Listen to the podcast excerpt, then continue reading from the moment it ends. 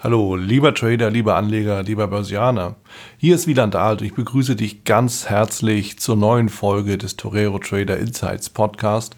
Heute mit einem meiner liebsten ja, Trader-Kollegen, dem Mario Lödemann. Und äh, ich habe mich mit ihm zusammengesetzt, wieder eine gute Stunde, haben über Trading gesprochen. Und ich finde es ja immer wieder spannend, auch mal so zu hören, wie sind denn die Kollegen eigentlich ja, in den Job gekommen, wie haben die sich weiterentwickelt und vor allen Dingen auch, welche Hindernisse hatten sie zu überwinden? Und das ist ganz besonders interessant bei Mario, der ja nun wirklich schon eine lange Zeit in den Märkten verbracht hat. Und deshalb freue ich mich jetzt gemeinsam mit dir hier auf diese Folge.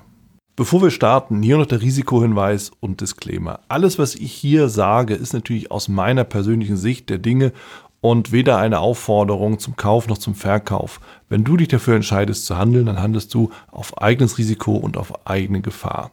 Bitte liest dazu auch meinen Disclaimer unter den Show Notes und jetzt wünsche ich dir viel Spaß.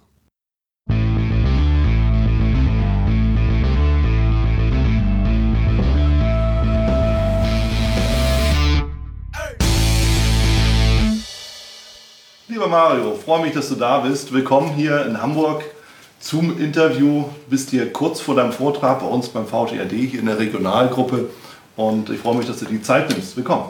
Vielen Dank, Wieland. Ich freue mich auch immer wieder hier in Hamburg zu sein. Ich glaube, das letzte Mal war ich vor zwei Jahren hier ja. bei dir gewesen und äh, immer wieder schön hier zu sein. Vor allen Dingen strahlend blauer Himmel in Hamburg, also was wollen wir mehr? Ja, Wahnsinn. Ne? Ich weiß, das letzte Mal hatten wir ja so einen, so einen Trader-Stammtisch gemacht. Machst du die eigentlich immer noch? Ich mache die regelmäßig noch, mhm. ähm, meistens so viermal im Jahr in den mhm. verschiedenen Städten. Immer dann, wenn ich irgendwo sowieso zu einem Vortrag bin ja. oder wenn ich ein Seminar habe, dann versuche ich das immer dazu zu setzen. Ah, okay. Ja, das ist natürlich immer eine gute Gelegenheit, auch so für die Trader, mal mit dir, aber auch anderen in Kontakt zu kommen. Wir haben das damals gemeinsam gemacht. Du konntest es natürlich dann auch mit anderen Tradern, anderen Kollegen in anderen Städten machen. Und so gibt es immer die Möglichkeit, halt auch ja, uns live zu sehen, dich live zu sehen, Fragen zu stellen mal die Befindlichkeiten dir oder des Marktes auf den Puls zu fühlen sozusagen und sie auszutauschen. Also ich finde das auch wirklich eine sehr gute Sache. Ich mache das jetzt seit dreieinhalb Jahren mit diesen Trader-Stammtischen. Ja. Natürlich zum einen haben die äh, Teilnehmer natürlich die Möglichkeit, mich kennenzulernen, aber ja. viel wichtiger ist eigentlich, dass sie sich untereinander austauschen können. Ja. Denn als ich vor 20 Jahren angefangen habe, war es ja so gewesen, äh, ich war fühlte mich allein, oder es geht ja auch vielen Trainern so, dass sie glauben, sie sind wirklich alleine da draußen und kämpfen ja. auch alleine. Ähm, und deswegen ist es ganz schön, wenn man in einer großen Stadt ist, wenn man sich einfach mal trifft, sich ein bisschen austauschen kann, ja. vor allen Dingen auch über die Probleme sprechen kann, die man so als Trader auch meistens hat. Sprichst große Worte gelassen an. Also mir ist es auch aufgefallen, das habe ich auch immer mal wieder thematisiert. Trading ist eigentlich eine einsame Geschichte. Das ist ein einsamer Job. Wir sitzen allein vor unserem Monitor, Bildschirm, alleingelassen mit unseren Gedanken Ängsten, Sorgen, Nöten, aber auch den Erfolgen dürfen wir auch nicht vergessen, die gibt es natürlich auch. Da macht ein Austausch Sinn. Bist du so in, auch in Gruppen oder Communities engagiert oder was hältst du grundsätzlich davon? Also für mich ist der Austausch extremst wichtig. Mhm. Ähm, ich habe damals in den ersten 10, 15 Jahren mit einem Freund mich regelmäßig ausgetauscht. Wir haben zum Teil vier, fünf Stunden am Tag telefoniert. Ja. Äh, der hat im gleichen Ort gewohnt wie ich. Okay. Wir haben auch mal über drei Monate hinweg zusammen ein Büro gehabt. Das hat nicht funktioniert.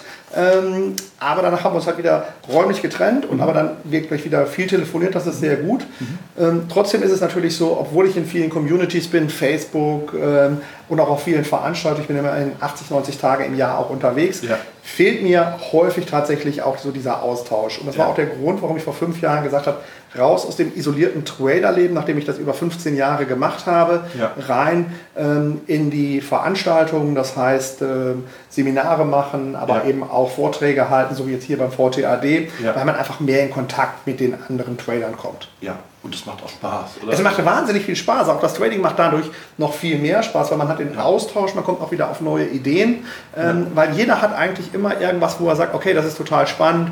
Äh, das war vor drei, vier Jahren, als das mit den Bitcoins aufgekommen ist, dann im letzten Jahr sensationell, als plötzlich viele gesagt haben, ja, machst du auch mit Bitcoins, Mario? Äh, wo ich gedacht habe, Mensch, die haben vor einem Jahr von Aktien noch gar keine Ahnung gehabt, aber sind jetzt in Bitcoins drin. Ja. Ähm, sind wir am Ende der Fahnenstange angekommen, wenn jetzt plötzlich die Privaten und die Taxifahrer plötzlich Bitcoins haben. Ja. Und ja, dann war es ja auch fast so, ja. dass als dann die Futures aufgelegt wurden, dass dann auch das Ende der Fahnenstange ja. auch erreicht war. Also deswegen, ich bin sehr für den Austausch, weil ich glaube, es hilft eigentlich jedem, wenn man sich austauscht, in guten wie in schlechten Zeiten. Genau. Gedanken ordnen, Ideen bekommen, aber auch Ideen verwerfen. Genau. Und das ist also immer auch besser zu werden, gecoacht zu werden, sich selber zu coachen und Du bist ja auch Coach und Ausbilder, Trainer. Wie bist du dazu gekommen? Also es war wirklich vor fünf Jahren etwa der Punkt gewesen, nachdem ich 15 Jahre hauptberuflich gehandelt habe, mhm. dass ich mich wirklich sehr isoliert gefühlt habe. Und ich ja. wollte einfach raus und das Thema Psychologie im Trading ja. ist ja ein sehr massives. Man sagt ja so 60, 70 bis zu 80 Prozent des Erfolgs findet ja, ja bei uns im Kopf statt. Mindestens, und ich hatte mir überlegt, ähm, ein Psychologiestudium zu machen, habe mich da auch ähm, informiert und dann okay. war am Ende des Tages äh, ging es darum, will ich wirklich fünf oder sechs Jahre meiner Zeit für das Psychologiestudium investieren ja. oder mache ich eine alternative Ausbildung? Und die Alternative war dann eben eine Ausbildung als lösungsorientierter Coach und ja. systemischer Berater. Ja. Das habe ich vor viereinhalb Jahren gemacht, habe auch ja. vor zwei Jahren noch eine Ausbildung zum Management-Trainer gemacht. Und das hat mich einfach richtig weit nach vorne gebracht und dann auch dazu geführt, dass ich eben viele Anfragen hatte, als Coach und auch als Trainer zu arbeiten. Ja, ja. Ja, und so kommt man natürlich erstens sich selbst ein bisschen, ein bisschen auf die Schliche und auf die Spur. Ja, wie funktioniere ich, auch im Trading? Genau. Ja, Selbsterkenntnis ist ja immer der erste Schritt auch zur Besserung. Ja, auf jeden Fall. Wenn man so Schwierigkeiten mal ab und an so sieht. Und am Ende, ich bin bei dir, 80 Prozent mindestens ist Psychologie. Ich bin mittlerweile sogar fast der Meinung, dass es eigentlich völlig egal ist, welchen Einstieg du fast wählst, solange du damit klarkommst. Also genau, genau da bin ich auch bei dir. Ich habe jetzt gerade noch auf der World of Trading äh, in den Seminaren auch immer wieder ähm, gesagt, ich glaube, es ist egal, ob man so wie ich einen markttechnischen Handelsansatz hat mhm. oder ob man nach Fibonacci oder wie du nach der Expander-Strategie arbeitet. Ja. Am Ende hängt es eigentlich davon, was habe ich für ein Risk Management, ja. äh, was habe ich für ein Money Management, wie ja. verwalte ich meine Trades, was kriege ich im Kopf überhaupt hin, kann ich Gewinne laufen lassen, dass ich wirklich viele kleine Verluste habe und viele große Gewinne.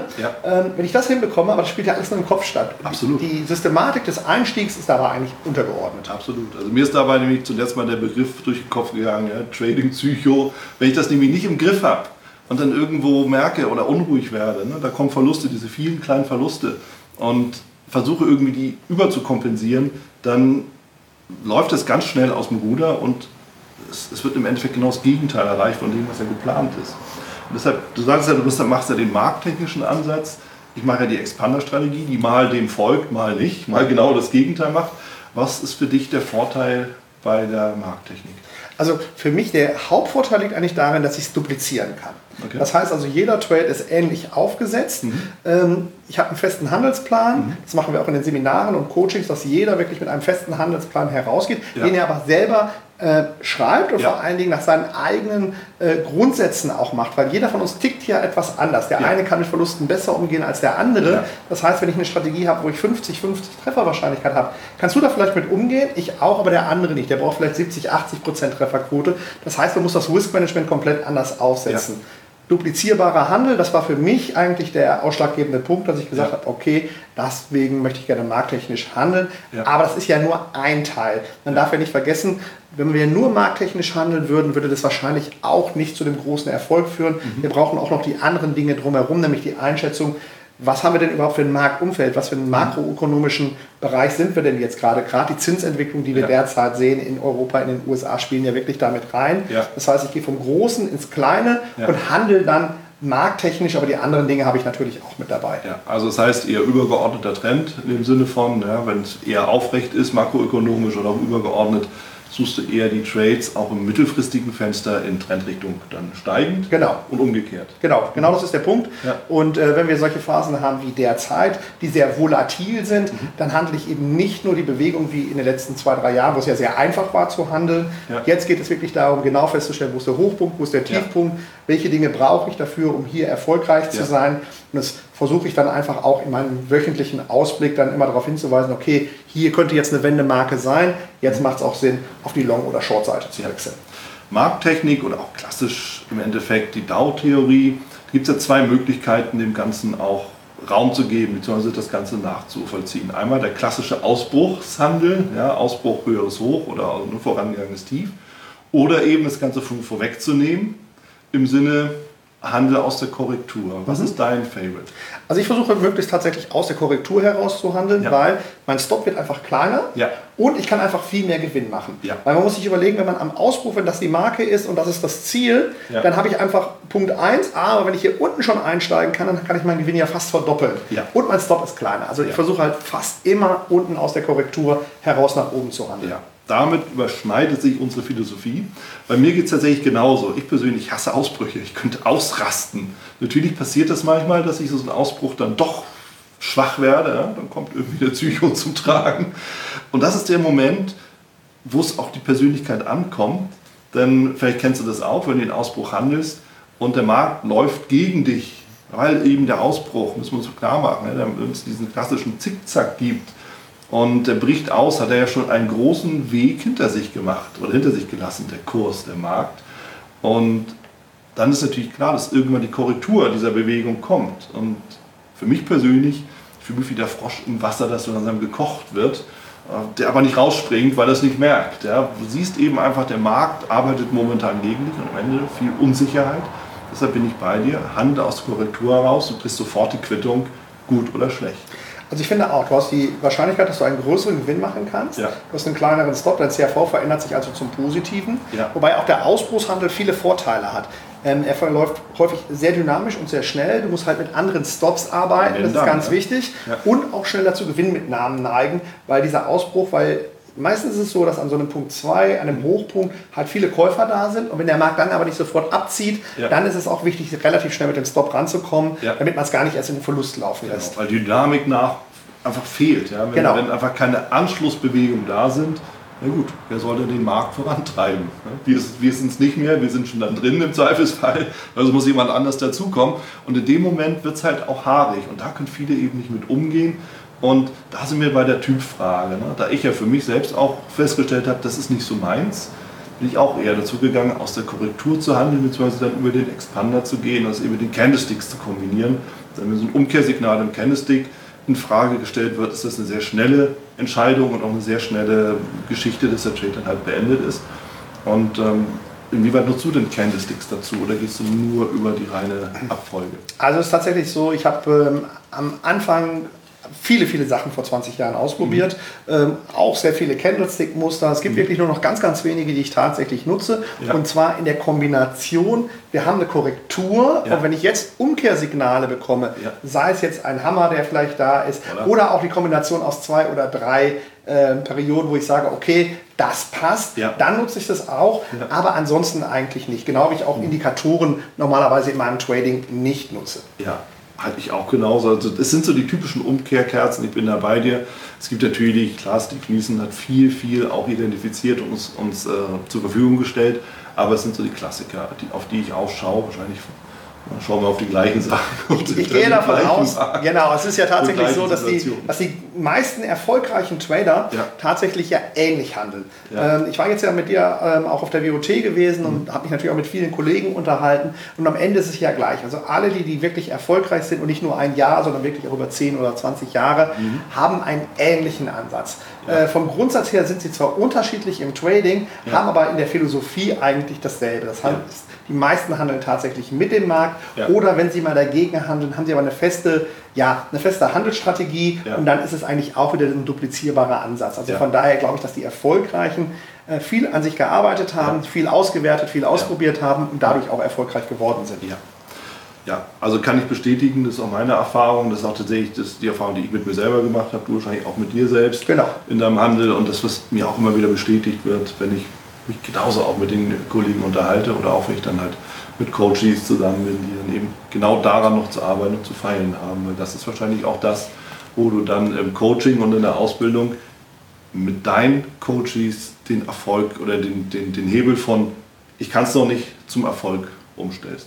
Ja, das ist, glaube ich, ganz, ganz wichtig. Also gerade in den Coachings, ähm, die wirklich extremst wichtig sind. Mhm. Ähm, natürlich kann man sagen, man macht alles selber. Und ich habe die ja. ersten Jahre auch viel selbst gemacht. Und das war auch eine Phase an der Börse 96 bis 2000, wo es auch sehr einfach war, sehr viel Geld zu verdienen. Mhm. Aber gerade in schweren Marktphasen, wenn man merkt, man kommt nicht mehr voran, man hängt irgendwo fest, ja. dann macht es auf jeden Fall Sinn, äh, sich einen entsprechenden Trainer oder Coach zu suchen oder auch ja. einen Mentor, der einem hilft, die, auf das nächste Level zu gehen. Das kennt man ja auch aus dem Sport. Also man kommt, wenn man, egal welche Sportart man betreibt, bis zu einem bestimmten Level mhm. und dann geht es aber eigentlich nicht mehr weiter. Und wenn man dann eine Stufe höher möchte, dann braucht man eigentlich eine Unterstützung, ja. wo punktuell geholfen wird, ja. einen zu motivieren und die richtigen Stellschrauben zu drehen. Und das versuchen wir eigentlich in den Coachings ja. oder auch in den Trainings. Ja. Ich finde es gut, dass du es nochmal ansprichst, weil gerade im Spitzensport, ja, ein Dirk Nowitzki hat immer noch einen Trainer, mit dem er an dem perfekten Wurf arbeitet. Da gibt es sogar eine Dokumentation auf Netflix. Weiß ich, ob du die gesehen hast. Nein, habe ich nicht gesehen, aber ähm, ich bin halt sehr viel fußballmäßig unterwegs. Mhm. Ich habe früher viel Eishockey gespielt, ah, meine ja. Söhne Handball. Ähm, und ohne Trainer geht halt nichts. Selbst wenn man Bundesliga spielt, mhm. selbst wenn man die besten Mannschaften mal nimmt, Champions League, ob Bayern München, ja. Dortmund, alle Spieler haben Trainer, ja. äh, alle Spieler haben auch Mentalcoaches. Ja. Warum? Weil es sonst einfach viel zu schwierig ist. Es sind nachher nur noch die letzten 5%. Aber die entscheiden darüber, ja. ob du Spitzensportler bist, ob du ein Spitzentrader bist oder ob man mit der Masse mitspielt. Wir dürfen ja, nicht vergessen, 80% der Trader sind meistens Break-Even oder in der Verlustzone. Dann haben wir noch 20, die oben sind und davon verdienen ja eigentlich nur die 5 bis 10% der Besten wirklich sechsstellig oder siebenstellig. Und diese um da hinzukommen, braucht man einfach diese Unterstützung, ja. diese mentale, aber auch, auch um zu gucken, wo hapert es eigentlich. Ja. Um beim Sport zu bleiben, je weiter wir gucken und je professioneller es wird, umso mehr Trainer hat er letzten Endes auch ein einzelner ja, natürlich. Sportler. Oder? Es, es muss ja auch so ja. sein, weil die haben ja nicht nur Trainer und Mentalcoaches, die haben ja auch eigene Fitnessabteilungen und, ja. und, und. Das heißt, genauso, wenn ich im Trading weit oben sein möchte, brauche ich einfach die Unterstützung von vielen, die mich einfach nach vorne bringen. Ja. Womit wir eben erstmal wieder beim Austausch sind. Community, wirklich auch sich vielleicht auch einen Verein zu organisieren, vielleicht aber auch in, in, Gruppen, in solchen Stammtischen. Da gibt es auch in den sozialen Medien entsprechende Gruppen, Möglichkeiten, sich einfach auszutauschen. Ich glaube, du hast auch eine Facebook-Gruppe. Ja, ich habe eine Facebook-Gruppe Markttechnik erfolgreich handeln. Die haben wir jetzt seit gut viereinhalb Jahren. Mhm. Ähm, wir haben über 3000 Mitglieder in dieser Facebook-Gruppe. Wir haben eine offene Seite. Wenn man jetzt sagt, ah, so eine Gruppe ist nichts für mich, der Vorteil einer Gruppe ist halt, man kann sich halt austauschen. Man kann eigene Posts machen von seinen Trades, die man gemacht hat. Man kann die Trades besprechen. Ja. Dafür sind solche Dinge wirklich sehr, sehr gut. Oder man kann eben auch mal schnell erfahren, wo ist der nächste Trader-Stammtisch, ja. wann ist beim VTAD mal wieder eine Veranstaltung. Solche Sachen kann man posten. Genau. Wir machen das auch, dass wir regelmäßig dort die Webinare anschlagen, wenn mal ja. wieder was kostenfreies ist. Deswegen eine super Geschichte für den Anfang und dann sich zu vernetzen. So wie du das auch machst mit dem VTAD genau. oder mit Trader-Stammtischen oder eben WOT, wo man die Möglichkeit auch hat, andere Trader kennenzulernen. Ja, deshalb also eine ganz, ganz klare Empfehlung. Mario, wie war das bei dir damals? Was hat dich in die, in die Märkte getrieben? Also bei mir war es wirklich Zufall gewesen. Ich habe 1996 äh, meine erste Aktie gekauft, damals die Deutsche Telekom. Es war eine Neuemission gewesen. Ah, und der ja, Grund, warum ich da reingegangen klasse. bin, ist eigentlich typisch die Werbung gewesen. Ja. Äh, Manfred Krug hat damals die Werbung dafür gemacht, für die Volksaktie. Ja. Und äh, ich habe damals den Tatort wahnsinnig gerne mit Manfred Krug gesehen. Und dann haben wir äh, gesagt, okay, lass es uns doch einfach mal probieren. Mhm. Dann haben die Aktie gezeichnet. Mhm. Und dann mussten wir noch eine Woche warten, bis dann die erste äh, Zuteilung dann kam und ich habe sofort am ersten Tag über 20% Gewinn gemacht. Ja. Und das war für mich so der Punkt, wo ich gesagt habe, boah, wenn Börse so einfach ist, dann will ich das auch machen. Ja, oder? So, und dann ähm, habe ich dann angefangen, ein bisschen mich damit auseinanderzusetzen, Zeitungen zu lesen, zu handeln. Ja. Und was soll ich sagen, die ersten 18 Monate gingen rauf und runter in meinem Konto, aber ein wirkliches Plus ist eigentlich nicht entstanden. Ja. Ich habe viel gelesen, viel gelernt bin aber trotzdem mit dem Konto nicht hochgekommen. Und ich glaube, das sind so Parallelen, die viele Trader draußen auch kennen. Am Anfang ist man voller Euphorie und möchte und es geht am Anfang auch hoch und je mehr man aber lernt, desto schwieriger wird der Handel. Ja. Und irgendwann aber macht es Klick und das ist eben der entsprechende Punkt. Ja. Da merkt man, man braucht nur eine Kleinigkeit noch zu verändern ja. und schon ist man im Gewinn. Und das hatte ich 1998 gehabt, ähm, dass ich dann plötzlich gemerkt habe, Mensch, schau doch einfach mal auf die Trades, die du in der Vergangenheit gemacht hast und schau mal, was hat wirklich gut funktioniert und was hat nicht so gut funktioniert. Und als das klar war, war das Trading total einfach gewesen. Aha, also irgendwas mit Handelsjournal hört sich, höre ich daraus. Genau, also bei mir war es wirklich so, das erste Jahr habe ich mich gar nicht drum gekümmert, um ja. Handelsjournal, Tradingjournal. Ja. Dann habe ich angefangen, die Trades tatsächlich auszudrucken mhm. ähm, und habe sie mir dann im Nachgang angeschaut. Früher war, das, war ich auch mit Computer noch gar nicht so weit wie mhm. heute. Und ähm, da habe ich dann einfach festgestellt, es macht einfach Sinn, Bewegungshandel zu machen, Trendhandel zu machen. Und dann ging es wirklich wahnsinnig schnell bergauf. Ich ja. habe aus einem 5000 Euro Konto dann eine Million gemacht in fünf Jahren, ja. weil es relativ einfach war, dann im Trading auch voranzukommen. Ja. ja, und damit bist du einer der wenigen, der durch die Telekom-Aktie reich geworden ist. Wenn man es so ausdrücken möchte, okay. Wobei ich habe ja wirklich nur den ersten Trade in der Telekom gemacht. Ich habe natürlich ja. noch ein paar danach gehabt. Ja. Aber ähm, ja, Telekom hat mich tatsächlich äh, in den Beruf hineingebracht. Ja. Ich habe das ja zweieinhalb Jahre nebenbei gemacht und dann in den hauptberuflichen Status 1998 gewechselt. Mache das also jetzt seit gut 20 Jahren und habe über 50.000 Trades zwischenzeitlich gemacht. Wir sind ja. sogar über 55.000. Ja. Das heißt, wenn man das mal runterrechnet, ist das schon einiges pro Jahr, was da bei uns gedreht wird. Ja, das denke ich mir doch, genau. Wie gehst du mit Risiko um? Weil das ist ja das, was permanent dich begleitet, wenn du Trades eröffnest, ob das so lang oder mittelfristig oder kurzfristig ist, aber darum geht es ja im Endeffekt. Ja, also auch da habe ich zwei unterschiedliche Strategien. Mhm. Fürs Investment arbeite ich halt sehr viel mit Zeitstops. Ja. Das heißt, da wird kein Stop in den Markt gelegt, sondern ich sage, ich möchte halt beispielsweise in dem Trade sechs Monate, zwölf Monate drinnen sein. Das ist ja. mein Zeitstopp. Ja. Oder im Trading, da ist der Stop immer im System, also immer an der Börse, mhm. weil da geht es ja darum, mein Kapital zu erhalten, weil ich ja sehr viele Trades mache.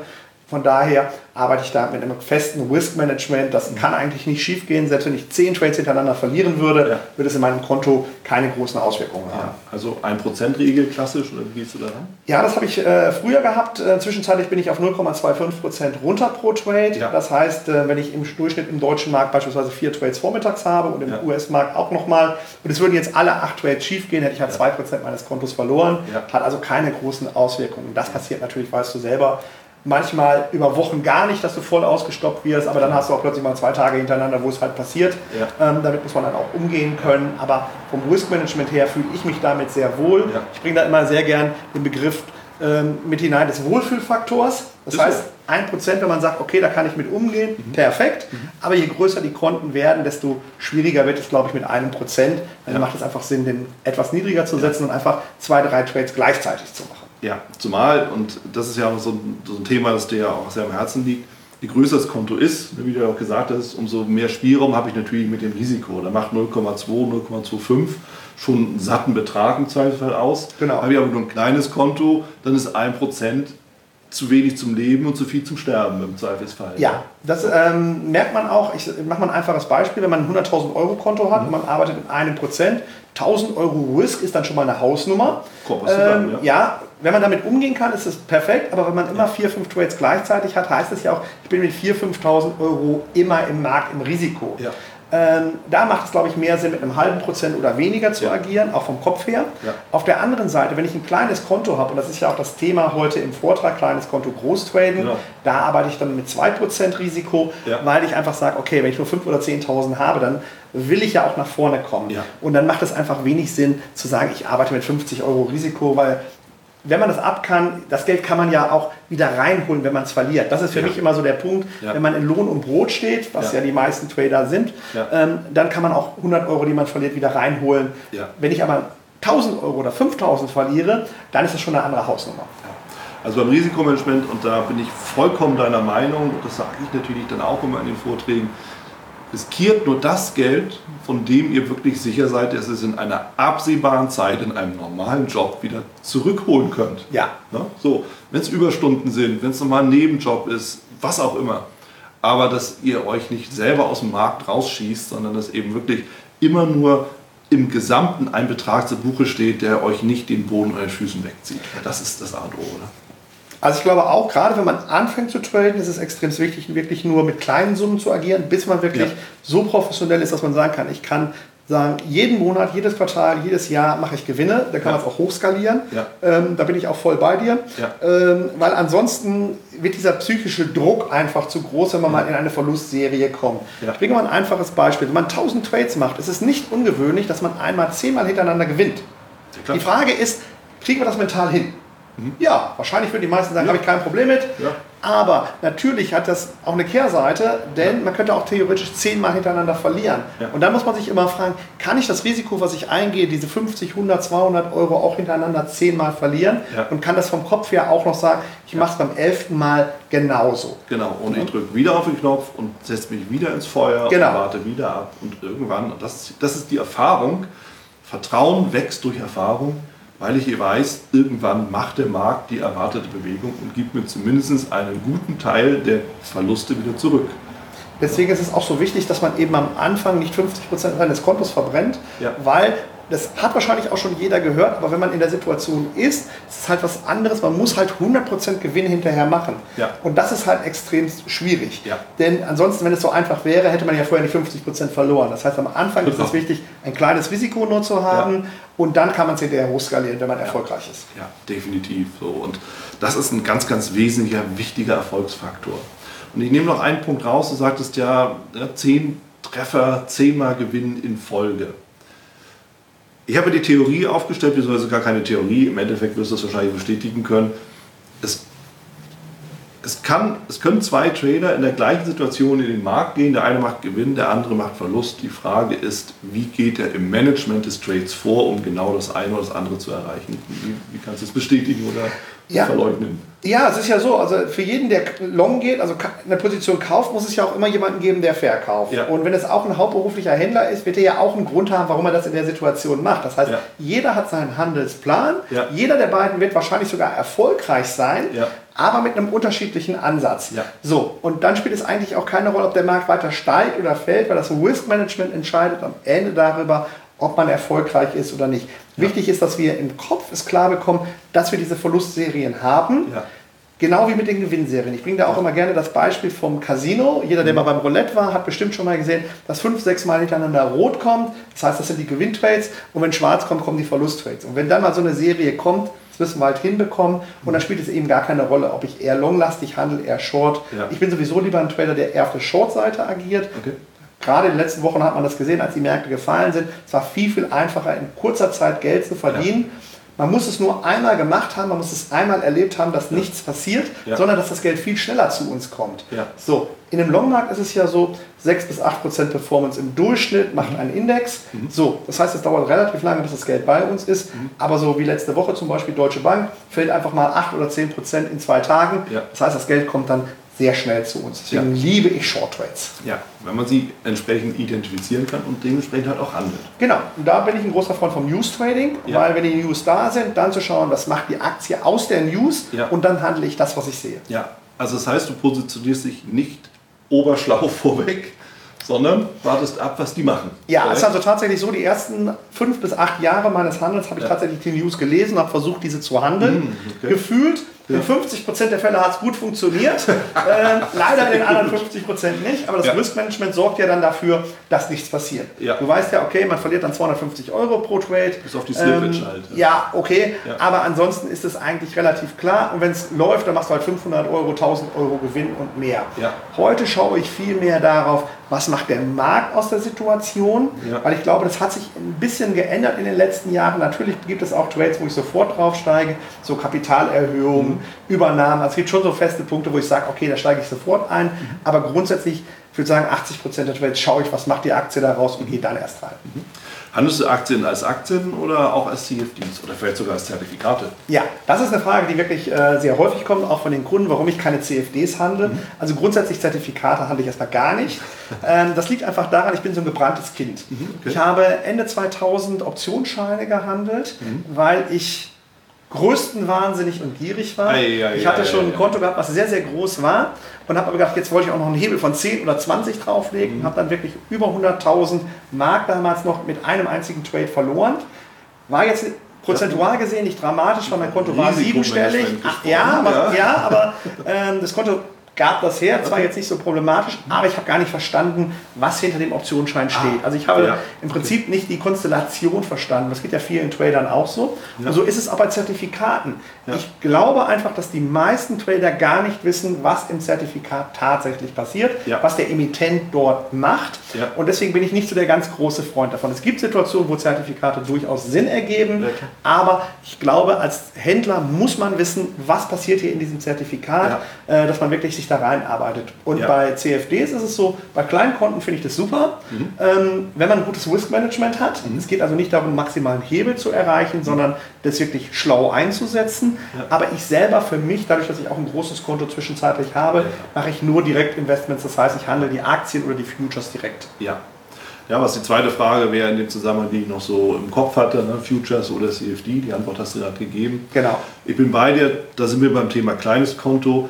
Dafür gibt es solche Produkte. Machen wir uns nichts vor. Ne? Und ich, ich, persönlich bin der Meinung, jedes Produkt hat seine Berechtigung. Mhm.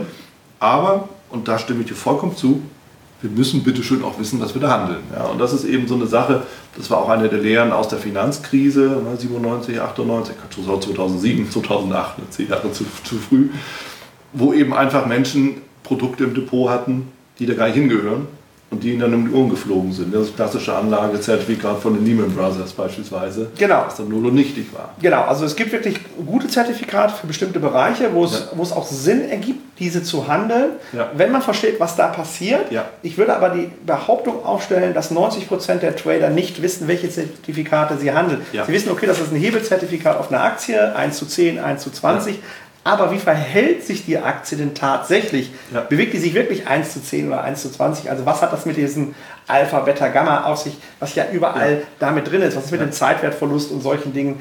Ähnlich wie bei Optionsschein. Das muss man als Anleger wissen. Ansonsten besser CFDs handeln. Ja, ja gut. CFDs sind transparent. Genau. Muss man eben bloß aufpassen, dass die Kurse tatsächlich dementsprechend wovon, man, äh, wovon du dann letztendlich auch ausgehst, nämlich den tatsächlichen Marktpreisen. Ja, und da ist es ja auch wieder, es gibt ja eben zwei unterschiedliche Anbieter von CFDs. Ich möchte da gar nicht in die Tiefe gehen, mhm. ähm, aber am Ende des Tages gibt es natürlich die Broker, die das sehr großzügig auslegen, möchte ich mal freundlich sagen. Und die, die ähm, tatsächlich die CFD-Kurse eins zu eins stellen, ja. wie der Kurs der entsprechenden Underlines, ja. der Aktie oder der Devisen. Ja. Und da muss man als Privater natürlich drauf achten. Deswegen das Thema Broker ist ein ganz eigenes Thema. Muss natürlich sich auch jeder selber im Klaren darüber sein, wo er hingeht. Aber das wäre für mich so der Hauptansatzpunkt zu gucken, okay, wenn ich schon CFDs handle, dann muss ich auch faire Kurse haben. Absolut. Also Stichwort in dem Fall Direct Market Access DMA. Genau. Also darauf auf jeden Fall immer schon mal achten. Sind das tatsächlich die Marktkurse oder ist das eine Interpretation derer. Und dann wird es natürlich auch eng. Ja, vor allen Dingen, wenn die Spreads ausgeweitet werden, ja. wenn Volatilität reinkommt und solche Sachen. Weil wenn man sich überlegt, ich möchte an einem bestimmten Punkt einsteigen ja. und ich werde nur deswegen reingeholt, weil der Spread auseinandergezogen wird in dem CFD, aber nicht in der Aktie oder ja. in, dem, in dem Underlying, naja, da bin ich in einem Trade drin, wo ich eigentlich gar nicht rein wollte. Und nicht reingehöre. Und auch nicht reingehöre. Deswegen macht es da wirklich Sinn, darauf zu achten. Also nicht nur zu schauen, okay, der Broker nimmt gar keine Gebühren für CFDs, mhm. sondern zu schauen, okay, ich zahle doch lieber äh, vielleicht einen Euro an Gebühren. Ja. Dafür habe ich aber faire Kurse ja. und werde auch fair abgerechnet. Deswegen da entweder Erfahrungen sammeln oder einfach mal in den Facebook-Gruppen oder sonstigen Veranstaltungen einfach mal nachhaken, ja. welchen Broker könnt ihr denn empfehlen. Lass uns mal zurückgehen zu diesem Thema, so ein bisschen Psychologie, beziehungsweise auch, du sagtest ja auch, so ein bisschen individuell, stärkenorientiert auch daran zu gehen. Meinst du, jeder kann Trader werden, so Turtle-mäßig? Also das ist eine gute Frage, die auch häufig immer wieder aufkommt. Ist jeder wirklich geeignet, um Trader zu werden? Ich würde behaupten, jein. äh, sehr diplomatisch, ich, ich weiß. Es gut, dass du dich so konkret ausdrückst. ja, aber ich möchte das auch untermauern. Ja. Äh, also ich glaube, Investor kann jeder werden. Also wenn man einen langen Anlagehorizont hat, glaube ich, ja. dass es auch alle schaffen können, langfristig erfolgreich zu werden, ja. weil der psychologische Druck nicht zu groß ist. Ich glaube, von den Ansätzen her gibt es keine Grundvoraussetzungen, warum man nicht Trader werden sollte, weil mhm. die Strategien an sich, die profitabel sind, sind ja gar nicht so schwer. Mhm. Das größte Problem ist ja, was wir auch am Anfang angesprochen haben, eher die Psychologie im Trading, mhm. dass man es schafft, duplizierbar über viele Wochen hinweg immer dasselbe zu machen, ja. auch wenn es besonders gut oder besonders schlecht läuft. Ja. Und zu schauen, was, wenn es nicht funktioniert, woran liegt es. Ja. Wenn man das nicht mitbringt, dann ja. ist man da halt falsch. Ja. Also am Ende heißt es tatsächlich, nein, nicht jeder Trader ist dafür geeignet, weil viele auch nicht bereit sind, A, an sich wirklich so viel zu arbeiten, wie es okay. nötig ist. Man, du kennst das aus dem Bereich der Musik oder des Sports. Man mhm. muss einfach viele, viele hundert Stunden investieren, um wirklich richtig gut zu werden. Man sagt ja 5.000 bis 10.000 Stunden, um wirklich professionell zu sein. Und das sind wir, du bist schon seit vielen Jahren dabei, ich mache das auch schon seit über 20 Jahren hauptberuflich. Das heißt, es ist nichts anderes wie in jedem anderen Beruf. Äh, stell dir vor, ein, ein, du würdest sagen, ich würde jetzt eine Herz-OP machen wollen. Da ist ja die Frage, äh, nur weil du drei Videos geguckt hast. Mitgebracht. Genau. Äh, du hast drei Videos geschaut, du hast ein Buch darüber gelesen. Ähm, jetzt ähm, würde ich sagen, okay, du darfst mich operieren. Nein, will ich natürlich nicht, ja. weil du brauchst ja ein Studium, hast das sechs Jahre Medizin studiert, du hast äh, als Assistenzarzt gearbeitet ja. äh, und, und, und. Das heißt, du hast tausende von Stunden eigentlich gemacht, bevor du die erste OP selbstständig machen darfst. Ja. So, das ist ja in jedem anderen Beruf auch so. Auch wenn ich Handwerker bin, Schreiner, bin Meister, der weiß, was er tut, aber davor, die wissen es zwar auch, aber es wird halt immer besser mit der Zeit. Das heißt, man braucht diesen Zeitfaktor. Und wenn man den nicht bereit ist zu investieren, dann wird es halt schwierig. Man kann es abkürzen, indem man sich einfach Hilfe sucht, so wie man das auch in jedem anderen Beruf ja auch macht. Ähm, aber äh, wenn man nicht bereit ist, Abkürzungen zu gehen, sondern es selber machen will, dann muss man auch wirklich Ehrlichkeit sagen, man braucht zwei, drei Jahre, bis man soweit ist. Ja, wobei zwei, drei Jahre, also meines Erachtens sehr, sehr kurz gegriffen ist. Das hängt davon ab, wie viel Zeit du investierst, glaube ich. Äh, wenn du natürlich nur jede Woche zwei Stunden investierst, dann könnte das ein, ein Lebensprojekt werden. Ja. Wenn man aber sagt, okay, ich bin jetzt wirklich bereit, jede Woche 10, 15 Stunden Zeit zu investieren und ja. ich gehe auch vielleicht mal auf das ein oder andere Seminar, ja. ich glaube, dann schaffe ich es auch in zwei bis drei Jahren wirklich in die Profitabilität. Ob ich dann am Ende 20% Gewinn mache oder 50, ist nochmal ein ganz anderes Thema. Okay, voilà, da bin ich dabei. Da, äh, bin ich, da sind wir d'accord. Keine Frage. Ein Punkt dazu noch, nebenberuflicher Handel unter dem Aspekt. Wie siehst du das? Viele steigen ja nebenberuflich ein. Ja, also ich denke, das ist auch der ideale Weg. Also ich ja. habe das ja selber auch so gemacht vor gut 20 Jahren, neben meinem Beruf. Ja. Ähm, ich glaube, wichtig ist auch da, dass man in den großen Zeiteinheiten anfängt, mhm. weil die viel einfacher zu handeln sind. Mhm. Äh, Tageschart, Stundenchart. Ähm, ein bisschen Sorge habe ich immer bei denen, die gesagt haben, ich habe abends zwei Stunden Zeit und ich fange einen Minutenchart an. Ja. Weil je kleiner die Zeiteinheiten sind, desto schwieriger ist aus meiner Sicht der Handel, ja. weil einfach viel zu viele Variablen dazukommen ja. und äh, dann wird eben auch sehr schnell sehr viel Geld verloren. Ja. Deswegen, wenn man erst in den Großen anfängt und gar nicht mal den Gewinn im Vordergrund stellt, sondern eher den Lernbereich und dann sagt, okay, und dann gehe ich runter, wenn das eine funktioniert, ja. dann glaube ich, ist die Wahrscheinlichkeit, dass man erfolgreich wird, recht groß. Ja. Aber ansonsten darf man nicht vergessen, es ist ja eine Doppelbelastung. Du bist acht bis zehn Stunden im Beruf, mhm. man kommt abends vielleicht um sechs nach Hause, isst mhm. noch gerade, setzt sich an den Computer, womöglich auch noch Stress mit Frau und Kindern ja. ähm, und dann geht man mit diesem Stress daran. Und ich kann nur aus meiner Erfahrung sagen, Krankheit, Stress ist alles, sind alles Faktoren, wo ich heute sage, wenn ich das habe, handle ich gar nicht, ja. sondern bleib zu Hause und mache lieber andere Dinge, ja. äh, weil es einfach keinen Sinn ergibt, weil meistens verliert man dann Geld. Absolut. Also das ist auch die Erfahrung, die ich gemacht habe. Klar, wenn man abgelenkt ist oder wenn man irgendwo sich nicht gut fühlt, schlecht drauf ist, den Blues hat, Finger weg vom Trading. Genau, kann ich also auch nur unterstreichen. Es macht einfach keinen Sinn, in schlechten Phasen ja. äh, zu sagen, ich fühle mich schlecht, jetzt will ich aber handeln, weil ich ja. muss es jetzt machen. Ja. Im Zweifelsfall ist das Loch noch tiefer, dass du dir gräbst. Ja, genau. Und, ähm, das, das, macht halt einfach keinen Sinn, ja. weil man muss dann einfach sagen, okay, ich bin nicht gut drauf. Ich würde ja auch als Spitzensportler also nicht äh, sagen, okay, ich habe jetzt Grippe und ich, ich handle jetzt also, oder, oder gehe jetzt laufen oder was weiß ich. Das macht ja gar keinen Sinn. Und im macht Trading macht es eben auch nicht Sinn zu sagen, ich nehme jetzt äh, irgendwelche Medikamente nur damit ich traden kann, weil ich dann den Kopf irgendwie frei habe. Oder wenn man Stress mit einem Partner hatte, ähm, no way. Also bitte äh, lasst es sein. Ihr braucht ähm, den Kopf wirklich frei, weil man muss sich immer überlegen, wer ist denn mein Kontrahent im Handel? So, natürlich kann man sagen, da sind viele Private draußen, aber die haben ja alle im Regelfall ähm, ein limitiertes Budget. Mhm. So, das heißt, im Regelfall handle ich ja gegen die Großen. Und die sind ausgeschlafen, machen seit 20 Jahren nichts anderes. Das heißt, man geht gegen den hauptberuflichen Händler. Ich ja. bringe mal dieses Beispiel, wer von uns käme schon auf die Idee, mit Klitschko in den Ring zu gehen und ernsthaft versuchen, den umzuhauen? Wahrscheinlich keiner. Zumindest die meisten nicht. Wofür wir beim Psycho sind. Ja. Womit wir wieder beim Psycho sind, genau. Das heißt, aber genauso im Trading ist es ja genauso. Auf der Gegenseite ja. ist der professionelle Handel, ja. wie du, wie ich, wie viele andere ja. auch. Ähm, und von daher ähm, sollte man sich wirklich überlegen, ob man müde, mhm. erschöpft, sich das antun möchte, gegen diese Leute zu handeln. Ja, also ganz klarer Punkt. Ne?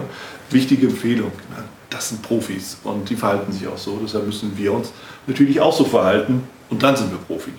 Fängt die Sache halt von der anderen Seite an. Trading neben Beruf, eine Sache. Beruf neben dem Trading. Beruf neben dem Trading. Hm. Willst du da auf was Genaues hinaus, also Spezielles? Naja, die Frage ist halt, viele machen ja, wir machen ja auch noch so andere Sachen drumherum. Wir machen Coaching, Ausbildung, ich mache noch Trainings. Also das, das sind viele Sachen, die uns auch noch beschäftigen. Mhm. Es geht ja nicht nur darum, dass wir ausschließlich 24 Stunden uns mit den Märkten beschäftigen oder mit dem Trading selbst, sondern auch noch andere Sachen drumherum machen. Für viele Trader ist es die Frage, ich schmeiße mal Beruf hin, werde vollberuflich, hauptberuflich Trader. Um dann irgendwann, das ist zumindest so das Bild, das ich habe, zu erfahren, dass das alleine vielleicht auch nicht das ist, sondern ein bisschen drumherum sicherlich ganz sinnvoll ist, so ein Beruf neben dem Trading. Mhm.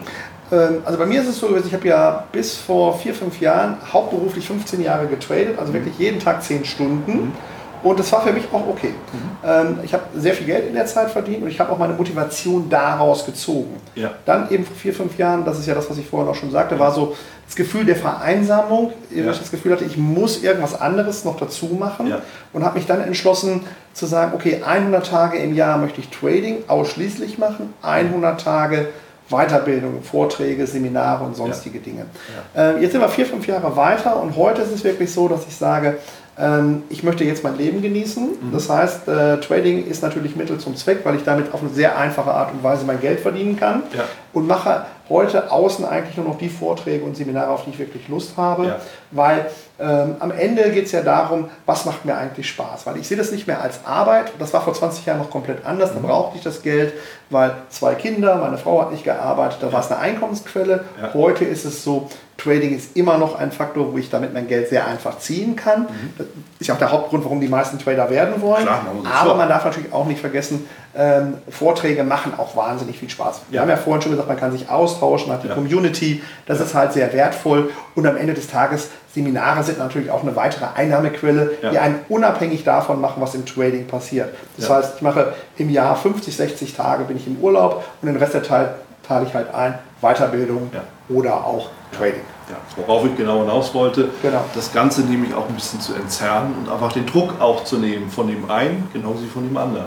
Ja, also, das ist eigentlich die Königsklasse, oder? Ja, also, also, also die Königsklasse äh, ist, glaube ich, dann, wenn man erreicht hat, diese finanzielle Unabhängigkeit, mhm. dass man sagt, okay, ich kann mit dem Trading in diese finanzielle Unabhängigkeit hineinkommen, da muss man aber trotzdem noch dafür sorgen, dass man auch ohne Trading, zum Beispiel mit Dividendenstrategien oder sonstigen mhm. Strategien, kontinuierlichen Geldfluss generiert, dass man ja. sagen kann, okay, ich habe jetzt so viel Kapital, ich brauche jetzt gar nichts anderes mehr ja. und dann ist das Trading wirklich nur noch Hobby. Ja. So, und bei mir ist es wirklich so, ich habe Phasen, da trade ich wirklich extremst gerne, mhm. gerade in so volatilen Phasen wie die letzten Wochen. Mhm. Auf der anderen Seite gibt es auch Phasen wie im Sommer, da sitze ich eigentlich lieber im Biergarten oder im eigenen Garten Recht und dann mache ich mit Trading fast gar nichts. Ja, so, und die Mischung macht's. Die Mischung macht's. Und da sind wir beim Wohlfühl Gefühl, genau. Wohlfühlthema.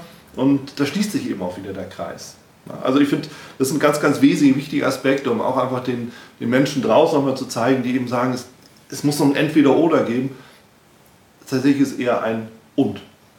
Ja, und ähm, was ich auch immer erfahre, ist halt, wenn man mal so fragt, warum möchtest du denn eigentlich Trader werden? Mhm. Die meisten sagen eigentlich, ja, ich möchte finanziell unabhängig werden. Ja. Aber die Frage ist ja, was bedeutet denn eigentlich finanzielle Unabhängigkeit? Klar. Das heißt, man muss eigentlich nach diesem Warum ja. hinter dieser finanziellen Unabhängigkeit fragen. Und ja.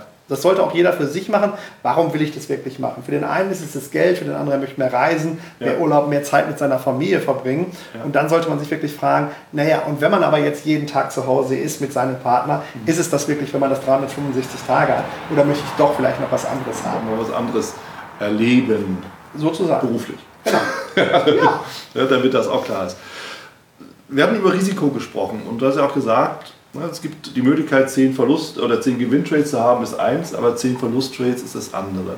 Was ist deine Empfehlung für einen Trader, der in einer Verluststrecke ist, in so einer echten Drawdown-Phase? Also die kennen wir ja alle, diese Phase. Ja. Und je länger man dabei ist, desto häufiger kommen die ja auch vor, ähm, weil wir ja viele, viele Trades machen. Ja. Das heißt, also wir können uns nicht dagegen wehren, wenn man 1000 Trades oder 5000 Trades gemacht hat, kommt man einmal in diese Drawdown-Phase hinein. Ja. Ähm, mit jeder Drawdown-Phase wird es einfacher gefühlt, weil man es ja schon erlebt hat und weiß, dass man wieder rauskommt. Ja. Aber gerade am Anfang, vielleicht noch so in den ersten zwei, drei Jahren, ist, glaube ich, wichtig, sein Risiko immer am Anfang sehr gering zu halten und zu gucken, wie komme ich durch diese Phase durch. Ja. Ich, mein Tipp ist eigentlich immer dabei bleiben, ja. aber ähm, die Trades analysieren. Ganz, ganz wichtig. Also wenn ich mal in so eine Phase komme, wo mein Konto 5 oder 10 Prozent runtergeht, wirklich sich abends nochmal hinzusetzen oder am nächsten Tag sich die Trades anzuschauen, mhm. habe ich wirklich nach meinem Handelsplan gearbeitet. Mhm. Also bin ich wirklich Step by Step wirklich da durchgegangen oder habe ich emotional gehandelt? Mhm. Weil häufig ist es so, dass Trader, wenn sie in Verlustphasen sind, entweder ins Overtrading gehen ja. oder wie das Kaninchen vor der Schlange sitzt und gar nicht mehr handelt ja. oder ganz wenig. Ja. Und da kommt man natürlich auch nicht raus. Das heißt, am Vorfeld, Risk Management muss klar sein mhm. und dann muss man einfach schauen, dass man dran bleibt. Und wenn man selber die Fehler nicht findet in seinem Trading, weil man vielleicht 10, 20 Trades gemacht hat und diese im Verlust landen, mhm. dann sich tatsächlich jemanden zu nehmen, der einfach mal auf die Trades draufschaut und sagt, pass ja. mal auf,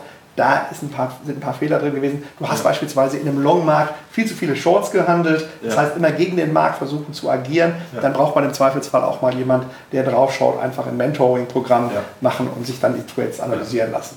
Also man Feedback gibt in Worten, nicht in Verlusten. Genau. Der Markt gibt es ja dann auch, aber dass wir eben auch sehen, was dahinter steht. Genau. Zwei Fragen habe ich noch. Classics.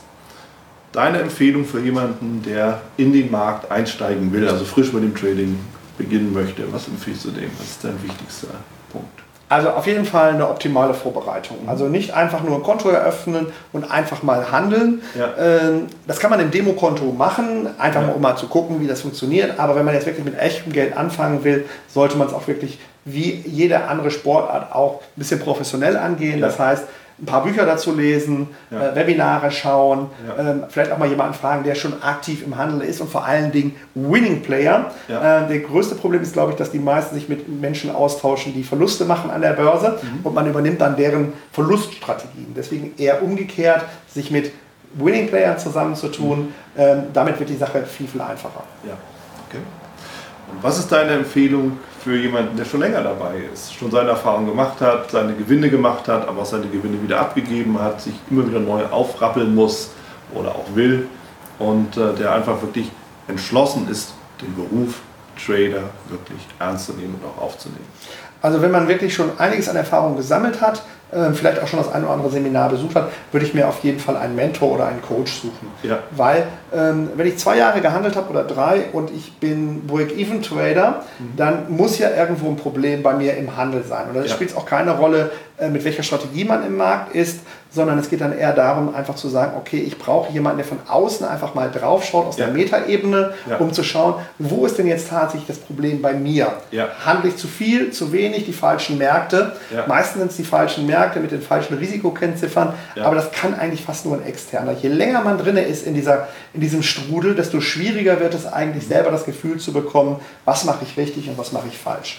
Also die typische Betriebsblindheit. Ja, die ist einfach da, das ist auch bei uns ähm, auch bei uns natürlich im Betrieb. Wir haben ja auch einige Mitarbeiter bei uns im Handelsbüro. Da ist es auch immer wichtig, immer mal wieder alle zwei Jahre von außen einfach drauf zu schauen, was muss man verändern, damit es weiter genauso läuft wie bisher.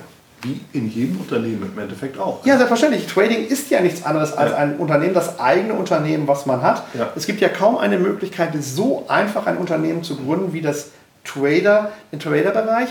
Ähm, aber man fällt natürlich auch genauso oft hin wie mit jedem anderen Unternehmen. Und das vergisst man häufig. Mhm. Äh, wenn man anfängt mit Trading, glaubt man, naja, das müsste alles total einfach sein. Aber du weißt ja selber, wenn man sich selbstständig macht heute, ähm, ja. mehr als die Hälfte der Unternehmen geht das erste Mal auch erstmal pleite, bevor sie erfolgreich werden. Ja. Und das ist bei den Tradern auch so. Auch mein erstes Konto wurde erstmal äh, vom Markt einfach kassiert, ja. ähm, bevor dann der Erfolg gekommen ist. Und ich glaube, das ist einfach das Ding, dass man sich das vor Augen führen muss, dass das kein Spaß ist, es ist kein Spiel, sondern das ist echte Arbeit, die wir machen. Ja, ja. So, und ich finde, damit können wir es stehen lassen. Mario, von meiner Seite vielen Dank für deine Zeit und äh, ich freue mich auf viele, viele weitere Gespräche mit dir auf den Messen, auf den Vorträgen und bis zum nächsten Mal. Danke dir. Vielen Dank, Wieland, dass ich hier sein darf in Hamburg bei euch beim VTAD und freue mich auf unser nächstes Treffen. Wunderbar. Euch viel Erfolg draußen. Ciao. Ciao. Das war es auch schon wieder hier im Torero Trader Insights Podcast. Ich freue mich, dass du dabei warst. Und ich wünsche dir natürlich viel Erfolg bei der Umsetzung der Impulse. Denn äh, wenn wir über Impulse sprechen, dann heißt es natürlich auch für dich, dass du überlegen musst, wie kann ich das in meine persönliche Praxis am besten auch umsetzen, adaptieren und dabei halt eben alles Gute, viel Erfolg. Wenn dir der Podcast gefällt, dann teile ihn auf jeden Fall mit deinen Freunden, Bekannten und all denen, von denen du weißt, dass sie sich für Börsenhandel und Trading interessieren. Hinterlass mir gerne auch eine Bewertung oder schick mir eine E-Mail, wenn du mit mir in Kontakt treten möchtest. Folge mir auf Facebook und vergiss nicht den Newsletter zu abonnieren der Torero Trader School, um eben immer auf dem aktuellen Stand der Dinge zu sein, was Veranstaltungen, Ausbildung, Schulung, Vorträge oder auch neue Artikel angeht. In dem Sinne freue ich mich aufs nächste Mal gemeinsam mit dir, wünsche dir viel Erfolg, alles Gute, bis zum nächsten Mal bei Torero Trader Insights, dein Wieland Alt.